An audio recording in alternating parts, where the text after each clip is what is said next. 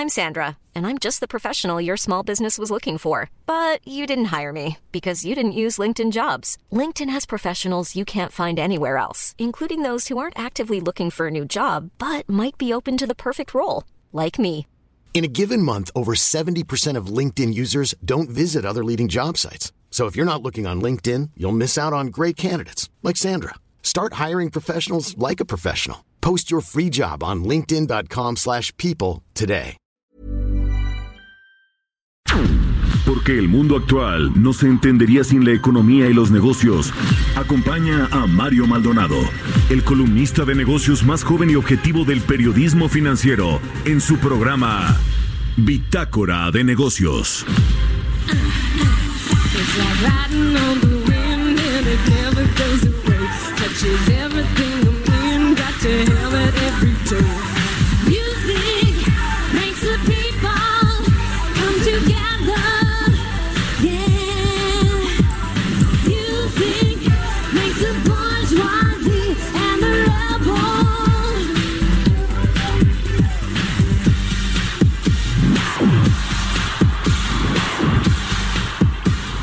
¿Qué tal? ¿Cómo están? Muy buenos días, bienvenidos a Bitácora de Negocios. Yo soy Mario Maldonado. Hoy es jueves, jueves 6 de febrero del 2020.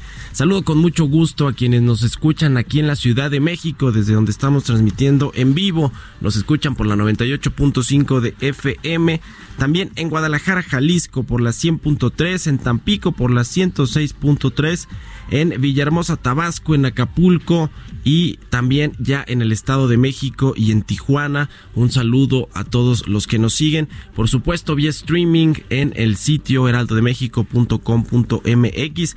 Iniciamos nuestro programa con esta canción de Madonna que se llama Music. Esta semana estamos escuchando los eh, pues eh, las canciones que se tocaron y los artistas que estuvieron en el espectáculo de medio tiempo del Super Bowl, que bueno, pues este fin de semana se llevó a cabo allá en Miami. Esta canción de eh, Madonna pues tuvo lugar en el Super Bowl 46 del 5 de febrero del 2012. Así que bueno, pues iniciamos con esta canción y tenemos un programa bastante cargadito. Le cuento que tendremos, vamos a platicar con eh, Gerardo Flores, nuestro colaborador de todos los jueves aquí en Bitácora de Negocios. Hablaremos sobre la proyección de crecimiento de México y la encuesta del Banco de México entre especialistas, que bueno, pues tiene el crecimiento de México en 1%. Hablaremos con Gabriel Casillas, director adjunto de análisis económico de Banorte. Nos va a hablar de qué es lo que puede ocasionar la siguiente recesión global qué va a pasar con la economía a nivel global ahora con este asunto del coronavirus. Bueno, pues vamos a platicar con Gabriel Casillas.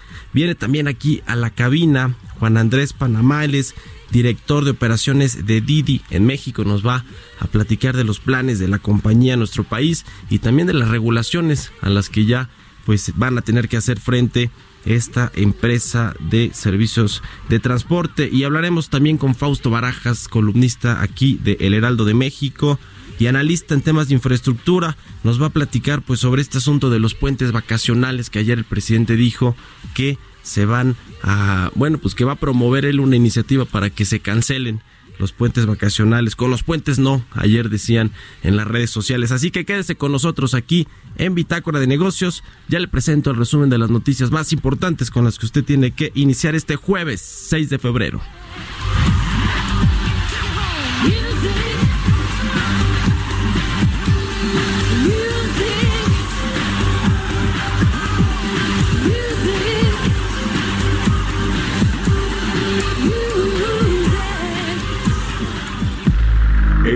Resumen.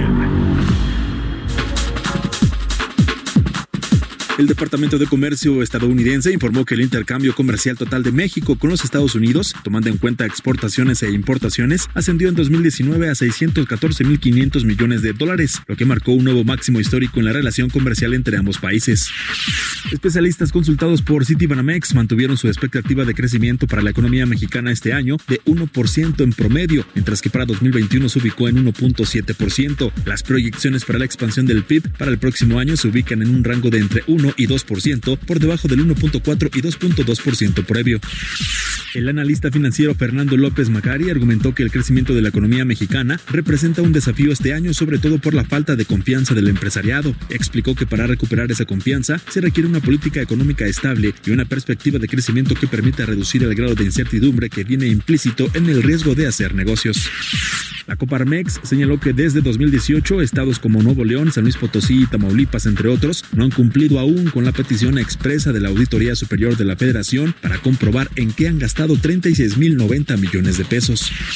La superintendente de bancos de Ecuador, Ruth Arregui, y el presidente de la Comisión Nacional Bancaria y de Valores, Adalberto Palma, suscribieron un memorándum de entendimiento para formalizar los mecanismos de cooperación e intercambio de información. En un comunicado, señalaron que esto facilitará el ejercicio de las facultades que competen a cada una de las autoridades, impulsará conjuntamente el diseño y construcción de metodologías de supervisión. El Instituto Federal de Telecomunicaciones publicó los lineamientos que establecen el protocolo de alerta común, así como los mecanismos para que los concesionarios de servicios móviles, televisión abierta y de paga y radio colaboren con las autoridades competentes ante riesgo o situaciones de emergencia. Bitácora de negocios. El editorial.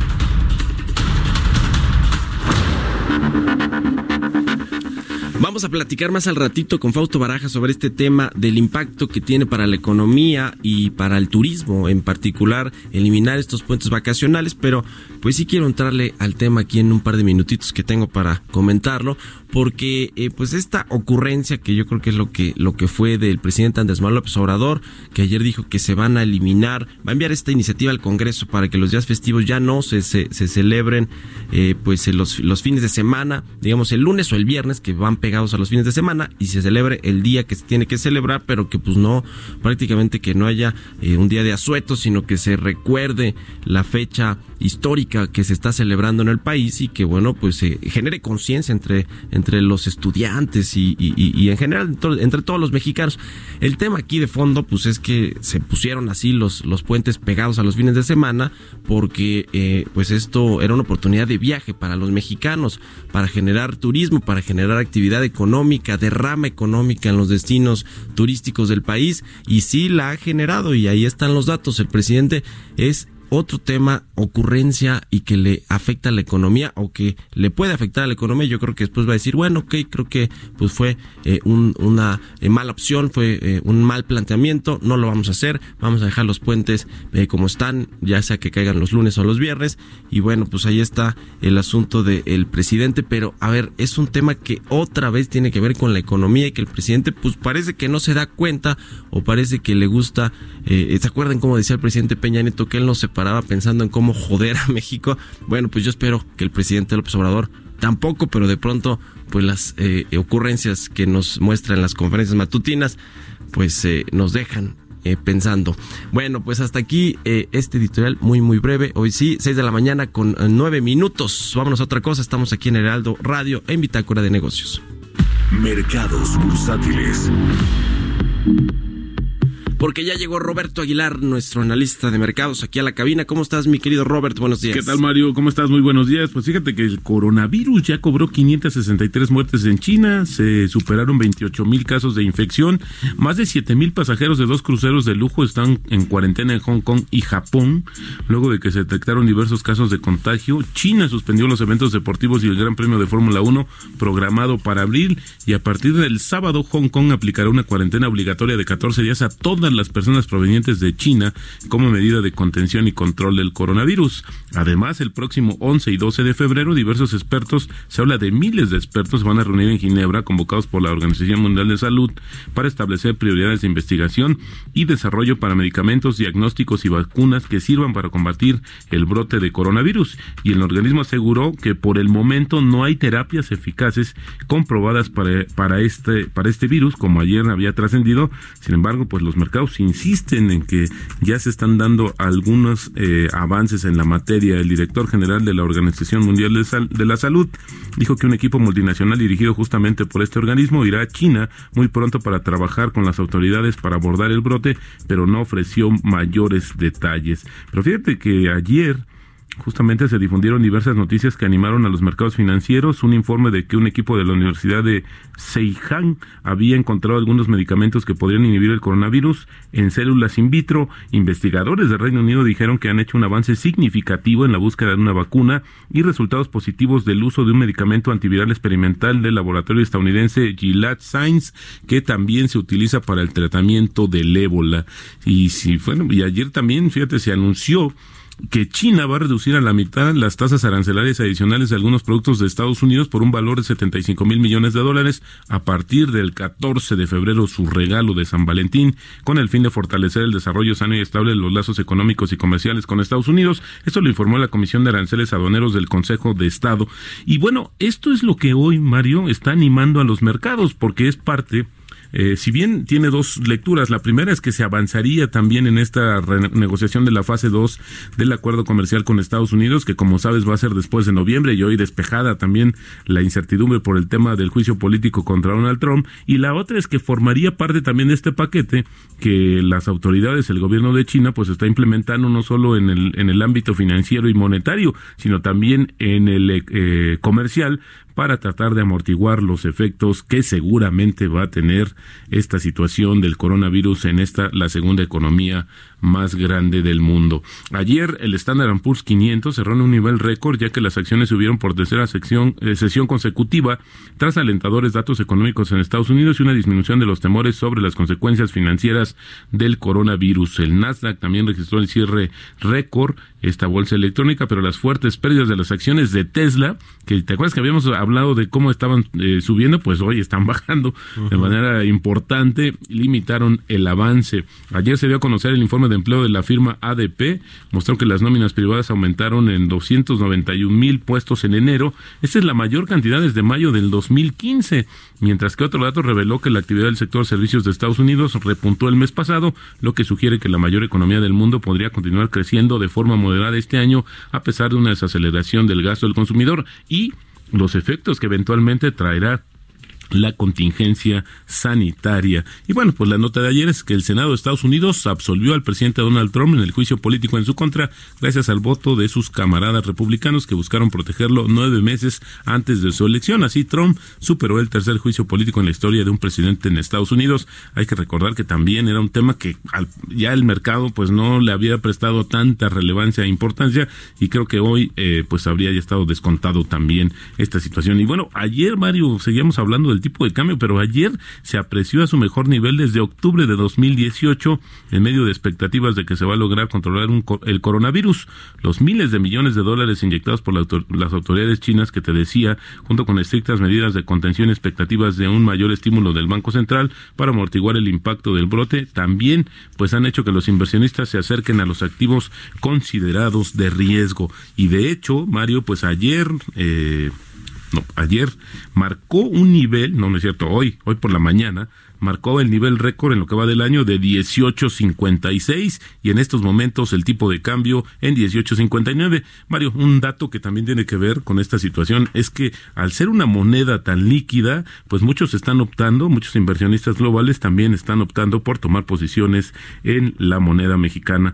Hay varios factores que están ayudando. Ayer también, ante estos datos de fortaleza económica de Estados Unidos, pues se apreció el dólar, pero tampoco tuvo un efecto inmediato en la cotización de nuestro tipo de cambio. Fortachón, fortachón, fortachón. Así el tipo de cambio amanece esta mañana. Bueno, pues ahí está. Y Donald Trump en caballo de Hacienda para la reelección este año. Fíjate que una de las cartas de presentación más importantes que ha dado y de los argumentos también de para en la defensa de este juicio político que finalmente también superó, pues es la fortaleza de la economía, la fortaleza de los mercados y la generación de empleo, que la verdad son cosas que llegan muy directo a la a la mente, a los bolsillos de los potenciales votantes, cosa que contraria a lo que sucede desafortunadamente en México porque aquí estamos todavía. Eh, hoy veo una nota también en el periódico, lo que comentabas ayer, eh, 10 analistas, casas, eh, bancos, casas de inversión han disminuido ya la proyección de crecimiento económico para este año y nada más no vemos cómo le vamos a hacer. Yo creo que incluso los distractores van a seguir, se llama avión, se llaman puentes, mañana van a cambiar de nombre, pero lo que sí importa a este país realmente, pues de eso Los se habla muy poco. lo dijiste muy bien, son distractores para pues eh, eh, dejar de hablar de lo principal que es pues el tema económico, Claro. la seguridad, el tema de salud, eh, etcétera. Oye, vamos a una apuesta rapidísima, mi querido Robert. ¿Cuándo crees tú que la Secretaría de Hacienda va a salir a reducir el pronóstico de crecimiento que lo tiene en 2% Bueno, promedio? yo, yo creo que uno, primero se va a adelantar el Banco de México en su informe de, eh, trimestral de la inflación, pero yo esperaría que en la siguiente revisión, a, a más tardar en el primer trimestre de este año, la Secretaría de Hacienda sí haga un ajuste, sobre todo en términos de los rangos que espera. Eh, políticamente sería incorrecto y estaría en contra de lo que dice el presidente, porque hoy el presidente ni siquiera se ha referido al 4%, al 2%, a las, o sea, no se ha referido en realidad en la materia económica. También el secretario de Hacienda, hay que decirlo, ha estado muy callado. Muy callado, sí, en los sí, sí, últimos no ha días. salido, no se ha Pareciera, dejado ver al- pareciera, Arturo fíjate Herrera. que ayer me enteré también de que hay un gran banco de inversión que va a realizar un evento y el cual pues no está siendo considerado no solamente en ese, sino en otros eventos, porque pareciera que la agenda se ajustó. Bueno, nosotros te diría también fuimos vis- víctimas de, de esa Sí. falta de disponibilidad en la agenda del señor secretario de Hacienda. Caray, bueno, pues entonces tú dices antes del eh, marzo, que es el primer Así es. trimestre, yo digo que al menos se va a ir al segundo trimestre, o sea, antes de eh, julio. Perfecto. Bueno, pues ahí Ya está, está la apuesta. Gracias, Roberto. Aguilar. Muy buenos días. Sígalo ahí en su Twitter, arroba Roberto AH. ¿Correcto? Así es. Vamos. Muchas gracias. gracias. buenos días, Roberto. Historias empresariales. Oiga, ¿les suenan estas marcas? A ver, son marcas de lujo, marcas de ropa y de accesorios. Michael Kors, Versace, Jimmy Choo. ¿Les suenan estas marcas? Bueno, pues todas son eh, parte de un corporativo que se llama Capri Holdings, que es pues la dueña de estas y otras marcas de lujo. Ellos ya dijeron que por este brote del coronavirus van a eh, reducir su beneficio anual en 150 millones de dólares, es lo que están previendo ya como golpe directo a los eh, ingresos, a las utilidades de este grupo Capri Holdings. Vamos a escuchar la siguiente pieza que nos preparó nuestra compañera Giovanna Torres. Cerradas y las calles vacías, las grandes marcas de consumo y las casas de moda se están poniendo nerviosas por el impacto del coronavirus en sus negocios. Y es que tan solo en China, este virus ha matado a más de 500 personas e infectado a más de 24 mil, donde cerca de 60 millones de personas viven en ciudades encerradas. Es por eso que los minoristas están cerrando sus puertas a medida que aumentan los esfuerzos para contener el virus y los posibles compradores se quedan en casa. Las tiendas que permanecen abiertas están operando con menos horas y teniendo menos compradores.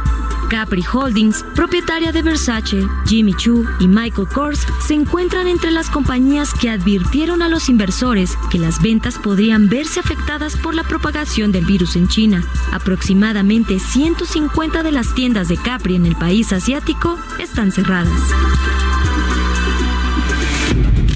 Debido al brote del coronavirus de Wuhan, la empresa de modas modificó sus previsiones para el ejercicio fiscal que concluye en marzo, con una facturación de 5.650 millones de dólares frente a los 5.800 millones que esperaba anteriormente. Incluso alertó que sus ingresos anuales se reducirían a 150 millones de dólares. Asimismo, ha ajustado a la baja las previsiones del beneficio neto en 60 millones de dólares si la gravedad de la situación en China empeorara. Otra de las marcas que ha cerrado ante la emergencia son dos de los mayores fabricantes de calzado y ropa deportiva. Nike dijo que cerró cerca de la mitad de las tiendas que posee en China, mientras que Adidas dijo que la compañía y sus franquiciados habían cerrado un número significativo de 500 tiendas que poseen en el país. Para Bitácora de Negocios, Giovanna Torres.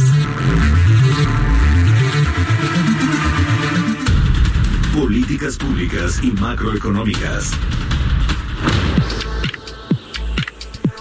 Está en la línea telefónica Gerardo Flores, nuestro colaborador de los jueves aquí en Bitácora de Negocios. ¿Cómo estás, mi querido Gerardo? Buenos días. Buenos días, Mario. Muy bien. Muy, buenos días para ti, todo el auditorio. Gracias, Gerardo. Oye, pues a ver, el, Banco de México en esta encuesta que hace todos los meses con eh, analistas eh, ya redujo su expectativa de crecimiento de 1.1% a 1%. Eh, la recortó poquito, digamos, Moody's eh, también lo hizo de 1.3 a 1. a 1%. Ese es el promedio, pero pues hay quien está debajo de eso, por supuesto, que está cerca del 0.5, 0.6%. ¿Qué están viendo? Porque ahí en esta encuesta yo lo que veía eh, pues tenía que ver con las políticas públicas a nivel doméstico y los mensajes que eh, no dan todavía certidumbre a los inversionistas. Pues así es, digo, lo hemos platicado prácticamente a lo largo de, de, pues, casi un año eh, en este espacio. Este y pues es indudable que pues las perspectivas no mejoran, como dices tú, la encuesta de los del Banco de México entre los especialistas del sector privado eh, también, así como el año pasado fueron reduciendo la perspectiva de crecimiento para el 2019, la expectativa para el 2020 viene cayendo incluso desde el año pasado, ¿no? En enero de 2019 los estos especialistas estimaban que, 2000, que en 2020 creceríamos al 1.92%. Eh, conforme fue avanzando el, el año pasado, pues también fueron ajustando tanto la tasa del 2019 como la del 2020, ¿no? Ahora en enero, eh, pues el Banco de México, eh, bueno, hace unos días nos da a conocer que la expectativa, como bien señalaste, ya se redujo a 1%, y pues esto tiene que ver con varios factores este, que siguen mostrando debilidad de la economía, eh, datos muy recientes, por ejemplo, la venta de vehículos, eh, que también difundió ayer el, INEGI, nos indican que, por ejemplo, eh, enero de este año fue otra vez un, un mal, trae un mal dato, ¿no? Porque se vendieron 104.832 unidades eh, por debajo de las eh, 111.000 del de enero del año pasado, o sea, una caída del 6% en las ventas de autos en enero comparado con enero de 2019 que de por sí ya era un año relativamente malo, ¿no? Eh, los pedidos manufactureros también nos dice el IMEF con un indicador que publica eh, también en estos días, eh, siguen estando dentro de la zona de contracción. Entonces, hay, hay factores que nos indican que, pues, no, que si bien pudiera haber señales de recuperación, eh, estos son muy débiles y aún estamos enterándonos negativos en varios en varios aspectos, ¿no? Uh.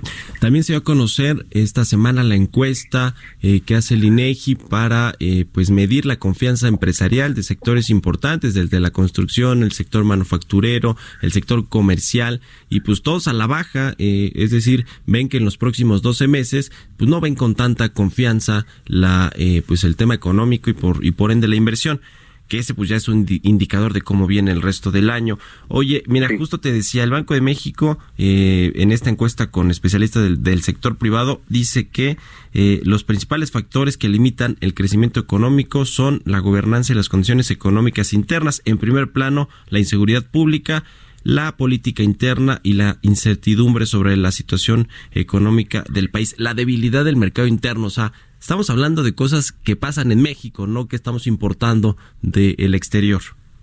Sí, sin duda alguna. O sea, la, la anemia por la que atraviesa la economía mexicana tiene que ver estrictamente hablando desde mi punto de vista con cuestiones efectivamente internas, eh, con señales encontradas que recibieron los inversionistas en, a lo largo de varios meses, con eh, el tema de la inseguridad, eh, es un factor que sí está haciendo daño.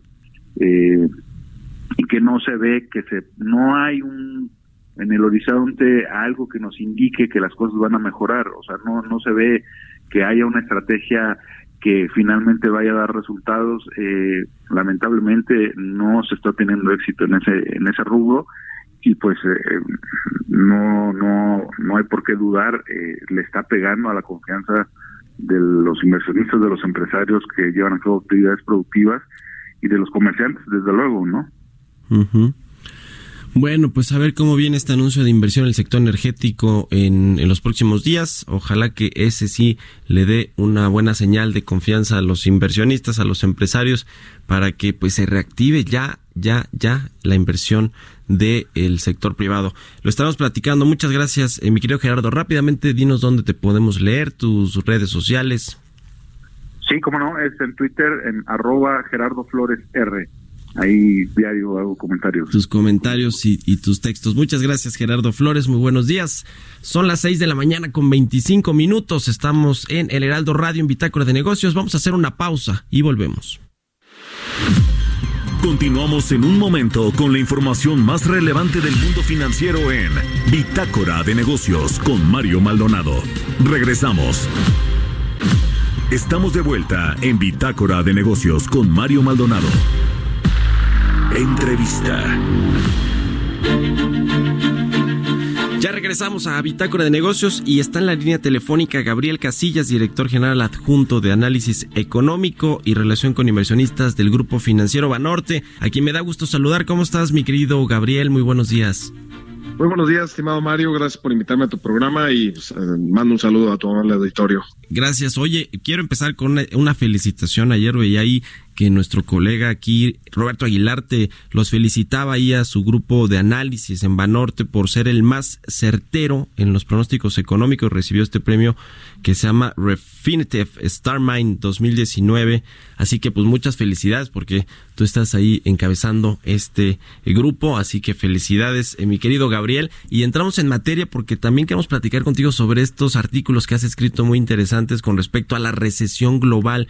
¿Qué es lo que puede causar una recesión? Cuéntanos eh, de esto porque ya publicaste un par de textos muy interesantes al respecto.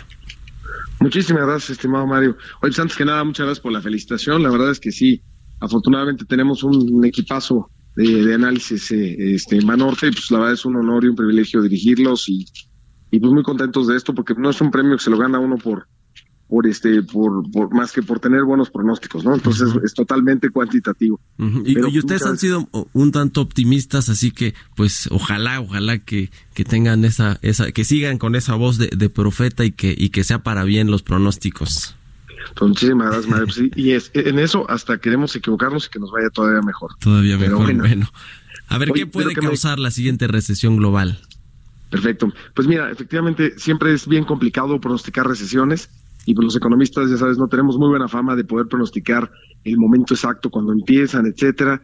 Eh, normalmente siempre explicamos muy bien cuando ya pasaron, ¿no? Pero no cuando van a pasar. Y normalmente algunos economistas que le pegan y sí pronostican bien las recesiones, lo hacen porque cada año la vienen pronosticando, entonces le tienen que pegar. Entonces es muy complicado. Pero habiendo dicho esto, estimado Mario, como que analizando, pues un poquito, regresando a, lo, a, a la teoría básica, ¿no? ¿Cuáles son los diferentes factores que pueden ser eh, lo que lo que detone la siguiente recesión económica. Pues normalmente la teoría económica te, te ofrece seis diferentes, eh, digamos, fuentes, ¿no? Para estos choques o para, o para iniciar una recesión. Que estas seis fuentes son principalmente las que generan los ciclos económicos, ¿no? Uh -huh. Y esto es muy esto es muy importante antes de decir eso, porque acuérdate que llevamos 11 años, o sea, es el onceavo año de expansión económica. Y en los últimos, desde los 60 para acá, pues las, las, las fases de expansión económica han durado cinco años. Entonces, por eso es que pues el mercado está muy nervioso y todo el mundo, oye, ¿cómo que no ha habido recesión si normalmente duran cinco años y ya estamos en el onceavo? Entonces, esas seis cosas, la primera son choques externos, ¿no? Esa es la básica, ¿no? El tema de, de los climas, las enfermedades, las guerras.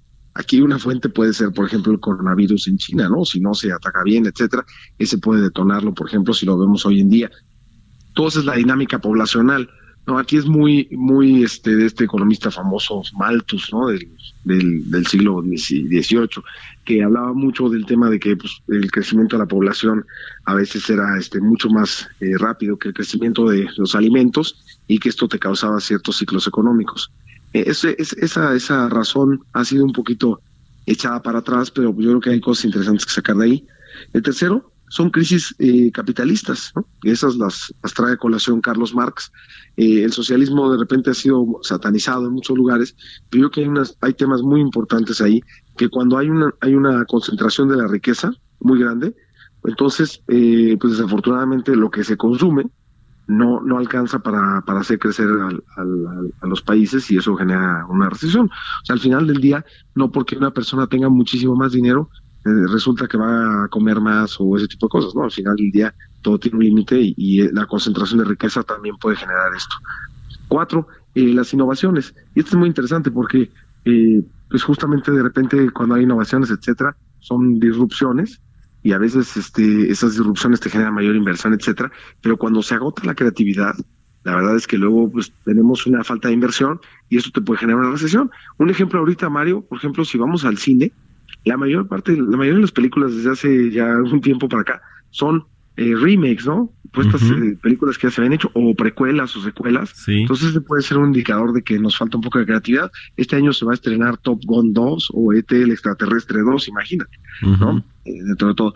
Y ya para terminar, las 5 y las 6, las 5 es psicología del ser humano, en donde pues si hay mucho pesimismo, etcétera, pues a veces se hacen estas como profecías autoinfringidas, ¿no? Donde pues, tanto los empresarios como las personas están tan negativos que pues, dejan de consumir, dejan de invertir, y simplemente por esta eh, perspectiva o por el manejo de expectativas, pues se puede generar una recesión.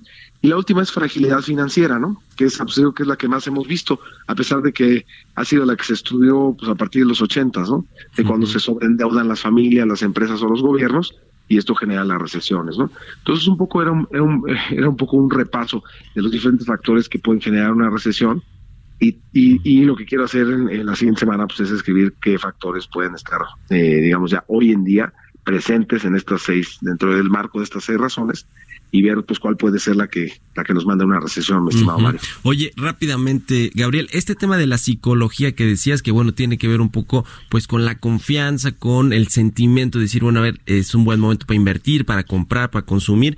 En este asunto, ¿tú qué crees que está pasando en México? Porque más allá de los indicadores, de los datos duros, de pronto hay como este eh, pues este clima de que falta confianza para la inversión, pero mucho quizá viene de este tema de la psicología, ¿no? Mira, rápidamente a mí me, me comentaba el otro día un empresario que Carlos Slim eh, iba diciendo por, por ahí que pues tenemos que todos pensar positivo y casi casi decir que eh, rescatar lo bueno para que contagiemos ese, esa confianza al resto de, de los empresarios. Yo eh, escuchaba de esa anécdota de, de, de este empresario. ¿Tú qué crees que está pasando con el asunto de la confianza y el tema psicológico en México? Sin duda es, sumamente relevante. En este sentido, déjame decir tres cosas. Uno es, cuando hablaba de la recesión, hablo de una recesión global, no, no hablo de una recesión en México. No, yo creo que es importante, este, nada más eh, aclarar este punto. Sí, sí, sí. Y ahora dos, ahora sí contestan, tratando de dar respuesta a tu pregunta. Yo creo que, mira, siempre, y lo hemos platicado, primer año de gobierno, normalmente eh, se cae la inversión pública, se cae la inversión privada, y eh, justamente desde la época electoral los empresarios posponen nuevos proyectos de inversión. Entonces, eso lo, lo vivimos. Ahora, ¿qué tanto se está retomando la inversión? Y es el tercer comentario eh, que te quiero hacer, estimado Mario. En este sentido es, pues efectivamente no se no ha repuntado la inversión, o sea, a diferencia de otros sexenios, primeros años de sexenio que se cae, normalmente la primera mitad del año se cae, en la segunda empieza a recuperarse. El año pasado vimos una caída no tan pronunciada como en otros primeros años de sexenio, pero ahí se quedó. Entonces, yo creo que hay un tema bien importante aquí, ¿no? En México, como que desafortunadamente, y esto viene de muchas décadas atrás, siempre hemos tenido pues mucha incertidumbre si se va a aplicar la ley o no, ¿no? Es la falta de Estado de Derecho que hemos hablado, que no es nueva, ¿no? Tiene varias décadas, desafortunadamente. Pero al menos sabíamos que las reglas eran claras y que, bueno, al principio de cada sexenio de repente había algunos cambios a esas reglas. Pero ahorita ha habido muchísima incertidumbre en torno a las reglas. Mucho, la verdad, para ser sincero, yo no lo veo que venga tanto el presidente, porque el presidente, nuestro presidente, ha hecho las cosas tal cual su libro, ¿no? La salida, y ahora Sí. su libro de economía moral. Pero todas estas iniciativas legislativas que salen, este activismo legislativo extremo, pero no nomás extremo, sino con temas extremos, Sí. ¿no? Este, desde que se canceló el aeropuerto, despuésito, ¿no? Unos dos, tres días después salió la de quitar comisiones bancarias, la que hemos platicado, la de quitar las concesiones mineras. Hace poco tuvimos la de outsourcing, tenemos estas donde quieren equiparar algunos delitos a, a crimen organizado. Entonces, desafortunadamente, este activismo legislativo con, con pues iniciativas incendiarias, llamaría yo, Ujú. antimercado, es la que considero hoy que está generando pues todavía mucha incertidumbre y este efecto psicológico pues Ya. todavía negativo. Bueno, pues muy interesante. Ahí te leeremos eh, en tu próxima colaboración ayer en el financiero. Muchas gracias, mi querido Gabriel Casillas, por tomar la llamada y muy buenos días. Al contrario, muchísimas gracias, buenos días, todo lo mejor, Mario. Igualmente, 6 de la mañana con 38 minutos. Mario Maldonado en Bitácora de Negocios. Ya estamos de regreso y está aquí en cabina. Me da mucho gusto recibir a el director de operaciones de Didi en México, a Juan Andrés Panamá. ¿Cómo estás, Juan? Muy buenos días y gracias por venir a la cabina. Buenos días, Mario, a ti y a todo auditorio. Pues cuéntanos tantas eh, cosas que platicar con respecto a estas eh, plataformas de movilidad. Eh, platícanos un poco de Didi, a ver qué está haciendo Didi, cuándo llegó a México, eh, cuántas operaciones tiene, más o menos danos un panorama general para entrar en materia de las regulaciones y de lo que están haciendo ahora con estos autos eléctricos. Perfecto. Eh, Didi es la plataforma de movilidad más grande del mundo. ¿Y a qué me refiero con esto? Somos la compañía que realiza más traslados en todo el mundo. Estamos hablando de 10 mil millones de viajes al año. Eh, para poner esto en dimensión, toda la industria aérea genera 5 mil millones de viajes al año. Eh, entonces somos el doble de toda la industria aérea. Nuestro más cercano competidor también está en menos del doble eh, de viajes que realizamos. Llegamos a México en abril del 2018 con Toluca, que fue nuestra primera ciudad, con nuestro servicio de Didi Express. De ahí ya llegamos a 32 ciudades, eh, Tampico siendo la última eh, la semana pasada, y ya también contamos con servicio de Didi Taxi, Didi Comparte, que es eh, viajes compartidos, y también tenemos nuestro servicio de entrega de comida Didi Food. ¿Qué tan importante es, es México? Porque bueno, entiendo que es además de un gran mercado, pues utiliza mucho este tipo de plataformas tecnológicas para, eh, para hacer viajes, para moverse. ¿Qué tan importante es, digamos, en el holding global de, de Didi? Es sumamente importante tal cual fue el primer país donde Didi lanzó con marca propia fuera de China. Eh, fue una apuesta muy grande dado el ecosistema que tenemos. No solo para la gente que lo usa eh, a diario, sino también la gente que lo usa como complemento de transporte público. Entonces, hemos visto cómo la apuesta de Didi ha sido eh, una y otra eh, mes tras mes, ¿no? Con esta expansión que te platicaba, 32 ciudades en menos de dos años eh, y tres, cuatro servicios ya en el país. Ujú. Oye, pues eh, las regulaciones aquí en México, tanto se ha hablado del tema de, regular a todas las plataformas de Internet, a las, que funcionan eh, eh, con estos servicios en línea. Eh, una de estas, y que son pues muy importantes en México, son las plataformas de, de movilidad, de eh, viajes. Eh, compartidos. Eh, ¿qué, nos puedes decir? A ver, danos el, el panorama también general de cómo está este asunto de la regulación, porque hay un tema ahí de impuestos, ¿no? De que se decía que no se pagaban impuestos, que se quedaban justo en las matrices de estas grandes empresas. ¿Cómo está este tema? A ver, ¿qué, qué eh, nuevos impuestos o qué regulaciones tienen a partir de, pues, de este año? Perfecto. Eh, te platico un poco. Número uno, Didi como compañía siempre ha pagado los impuestos que debe pagar. Em, esta nueva regulación es más para facilitar la contribución de los socios conductores. Em, esto empieza con un programa voluntario el año pasado, al cual Didi se suma, eh, y seguirá formalizando este programa en el 2020. En realidad lo que hace es facilitar la contribución para los socios conductores con una tasa preferencial. Eh, entonces es nada más formalizar el proceso. No es algo nuevo para nuestros socios conductores y no es algo que vaya a causar un impacto a nuestros usuarios. Entonces, eh, a ver, eh, cu- ¿cuál es más o menos como quedó el, el, el pago de impuestos que tienen que hacer los, los eh, socios o quienes trabajan con Sí. la plataforma de Didi? Como, eh, como estará sucediendo, es todo depende las horas que esté eh, trabajando y los ingresos que esté teniendo el socio conductor. Eh, si el socio conductor está realizando más de em, 40 horas aproximadamente semanalmente, terminará con una tasa de aproximadamente el 9.5%. Ujú. Esto es aparte del, del IVA que se estará em, consumiendo durante cada uno de los viajes. Eh, no es eh, un sustituto. Y de ahí en fuera, esa tasa va subiendo un poco dependiendo de los diferentes escalones que están habiendo en el programa. Este tema de la, de la retención de impuestos a, lo- a los socios de estas, de estas plataformas, eh, finalmente afecta el precio, el precio último al usuario, Eh, ¿cómo le ha impactado este, este tema a los usuarios finales? No, no afectará de ninguna manera al usuario final. Eh, al final del día es un costo que ya tenía el conductor, entonces solo estamos facilitando ese proceso. Dentro de las tarifas, lo único que hay en, en la Ciudad de México es el 1.5% de contribución gubernamental. Ujú.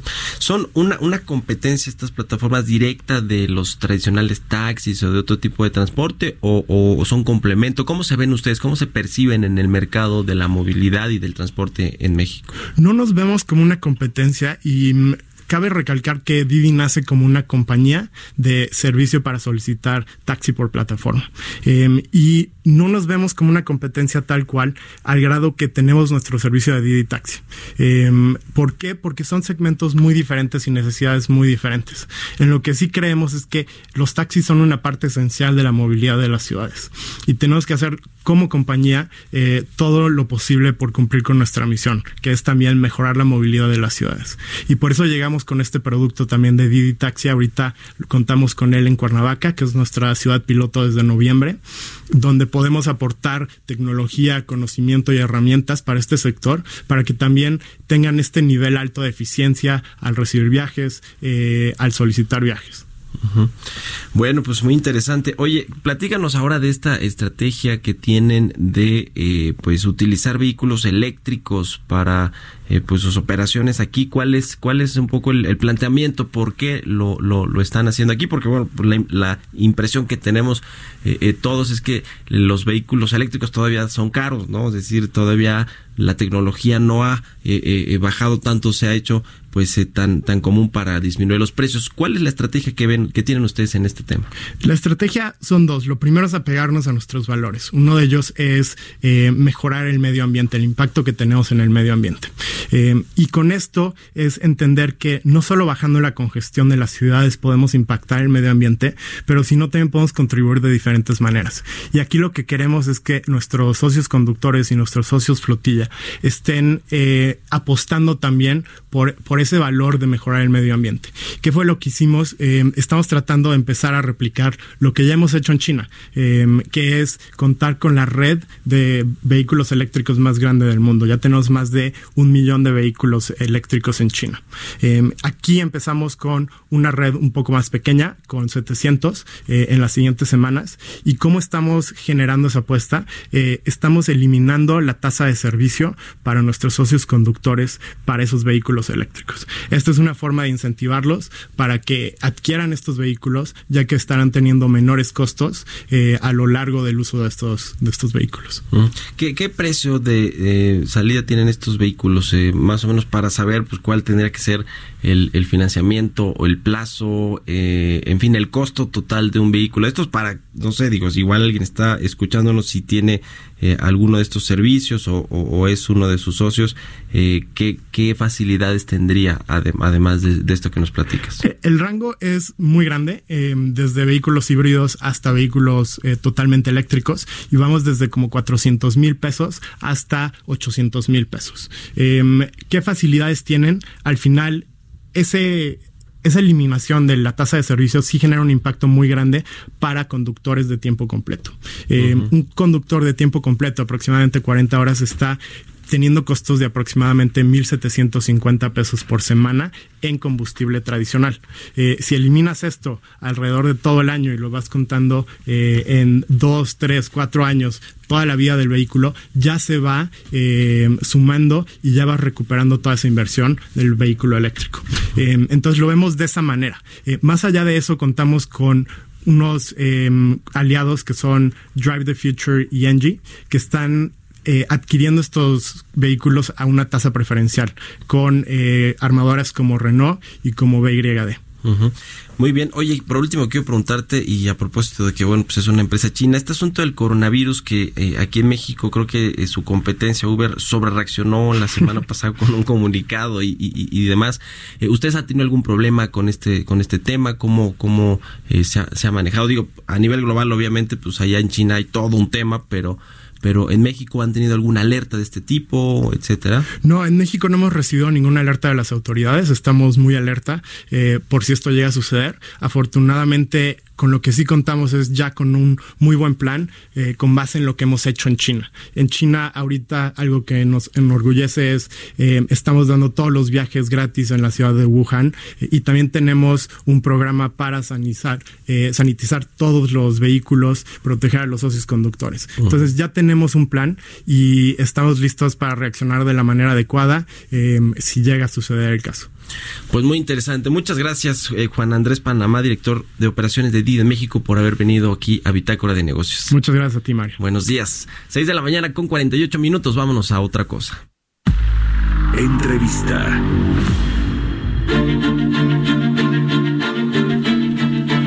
Bueno, pues vamos a platicar ahora con Fausto Barajas, analista eh, de temas de infraestructura, de políticas públicas, de temas macroeconómicos también y columnista de aquí de El Heraldo de México. ¿Cómo estás, mi querido Fausto? Muy buenos días. Buenos días, mi querido Mario, ¿cómo estás? Buenos días al auditorio. Buenos días. Oye, pues ayer se generó eh, un mucho revuelo con respecto a este asunto de los puentes vacacionales que el presidente dijo que pues va a enviar una iniciativa para que se cancelen y que y que bueno, pues que con yo creo que no no tenía mucha idea ahí de cuánto eh, se derramaba económicamente, cuánto ah, pues ayudaba al turismo, a los mexicanos que tienen pues, de pronto esos, esos poquitos días para, para viajar. Eh, cuéntanos, eh, eh, tú qué, qué, qué ves, qué impacto ves, ya, ya la Concanaco Servitur puso el grito en el cielo ayer también, por cierto.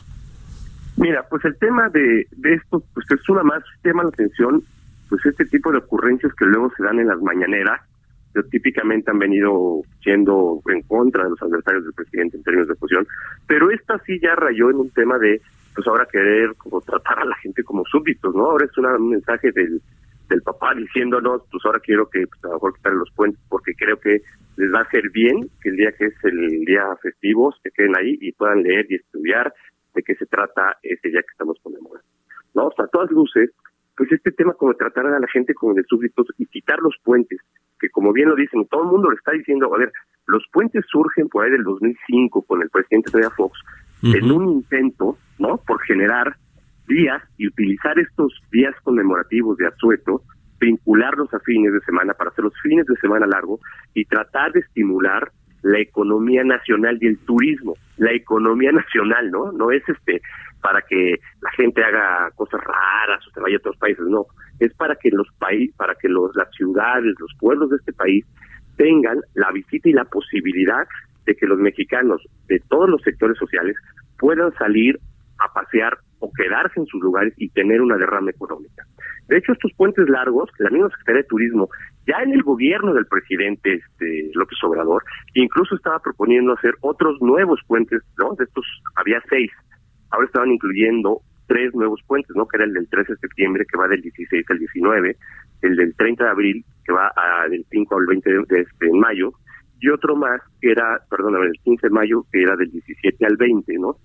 Y el otro era del 30 de abril, que es del 5 de mayo, ¿no? Entonces, estos tres ya venían proponiéndose ya en el gobierno del presidente López Obrador para tratar de seguir estimulando la economía nacional. Y aquí la- se estima que la derrama de estos seis puentes largos o de seis fines de semana largo se estima en cerca de 28 mil millones de pesos por la misma Secretaría de, de- de Turismo y el gobierno, el impacto que tienen en la economía y en las diferentes partes del país que se benefician de estas de estas eh, de estos fines de semana largo y también se tiene una cantidad de de más de 10 millones de turistas que salen y vienen este a lo largo y ancho del país. Entonces, de este tamaño es la ocurrencia de querer quitar los fines de semana largo, que pues son diseñados para tratar de estimular la economía en las diferentes partes del país. Y muchas veces son, eh, déjame decirlo así, fines de semana largos donde la gente son las pocas posibilidades que tiene de salir, ya sea en su coche o en camión, para poder incluso tener este efecto que el presidente busca hacernos a los educarlos, ¿no? Mucha gente aprovecha también para salir a conocer partes del país que nunca puede estar y que cuando tienes tres días sí puedes tomar con un camión o un coche y poder viajar o hacer un recorrido de tres, cuatro horas o quedarte en tu ciudad si no puedes salir y disfrutar de los museos, los parques que tienes alrededor y tener unos días de descanso. Y eso, de una manera, también beneficia en mucho a las a las a los pueblos y ciudades donde se están pues llevando a cabo los digamos los fines de semana largos. De este tamaño es el posible impacto que podría tener en una de por sí ya economía que está en contracción provocada por este tipo de decisiones, Mike. Y eso son- es- es- ya es afectar al trabajo y a las familias mexicanas de veras en el bolsillo. Pues sí, parece una, una ocurrencia. Yo creo que lo van a echar atrás. Yo creo que el Pues presidente no lo, no lo vuelve a tocar en, en la mañanera el tema, ¿eh? Pues yo creo que no, a ver, pues este tema de decir, pues para que sepan, yo preguntaría que hagan una encuesta en las personas, digamos, déjame decir, de edad del presidente o por ahí o más grandes, si el haber tenido los días de asueto cuando eran les ayudó a tener un mejor. Yo nunca vi a nadie leyendo, ¿no? Esos días que se sentara el 21 de marzo o el 5 de febrero a estudiar qué pasaba ese día, ¿no? Entonces, y creo que la medida que se hizo fue en 2005 para estimular la economía, creo que ha funcionado muy bien. Ahí está la derrama, ahí están los datos, cerca de 28 mil millones de impacto en seis fines de semana largo. Casi estoy seguro que suma prácticamente lo que muchos de estos lugares hacen a lo largo del año en estos seis, seis fines de semana largo. Imagínate, de 52 semanas tienes seis, compensan prácticamente a las otras 44 o 45 semanas, porque sí, claramente sube la ocupación, la derrama en estos lugares. La ocupación está arriba del 65% en todos lados cuando hay los fines de semana largos. Bueno, pues ahí está el tema que tiene sus implicaciones económicas, por supuesto, pero pues al presidente, ¿qué le importa la economía, Fausto? Ahí si eso es de neoliberales, tecnócratas, ¿qué, qué, qué más da? Bueno, Pues oye. mira, aquí sí es para las familias, ¿eh? Aquí Sí, no, es, sí, sí, sí. directo, ¿eh? A los bolsillos directos de los mexicanos y, y pues muchos de los de los que votaron ahí por por esta cuarta transformación. Muchas gracias, mi querido Fausto Barajas, por tomar la llamada. Sígalo ahí en Twitter, arroba Fausto Barajas y en su columna aquí de El Heraldo. Gracias, Fausto. Muy buenos días. Gracias, Mario. Buen día. Hasta luego. Pues ahí está con los puentes no, que ayer fue eh, tendencia en Twitter este asunto y que pues le, pega, eh, como ya nos decía eh, Fausto, directamente a los ingresos turísticos, a los ingresos de la gente que eh, pues está en alguno de estos destinos turísticos y que vive de eso, pues prácticamente de los de los periodos vacacionales, de los puentes eh, eh, y que bueno, pues seguro también les cayó eh, como balde de agua fría esta declaración del presidente que lo dijo muy en serio. De pronto creemos que está jugando como con el tema de eh, rifar el avión presidencial de esta lotería, pero no, lo dijo en serio, dijo que lo iba a proponer, o sea que les avisaba ahí a los a los mexicanos que va a proponer esta iniciativa para que se terminen estos eh, días festivos o que no se celebren en el en, en lunes o, o viernes para que sea un puente vacacional. En fin, pues ahí está el tema de eh, los puentes. Yo creo que no lo vuelve a tocar el presidente, ¿eh? después de lo que vimos en redes sociales ayer. En fin, con esto llegamos al final ya de Bitácora de Negocios. Le agradezco mucho que nos haya acompañado este jueves. Lo dejamos con Sergio Sarmiento y Guadalupe Juárez y nosotros nos escuchamos mañana en punto de las 6 de la mañana. Muy buenos días.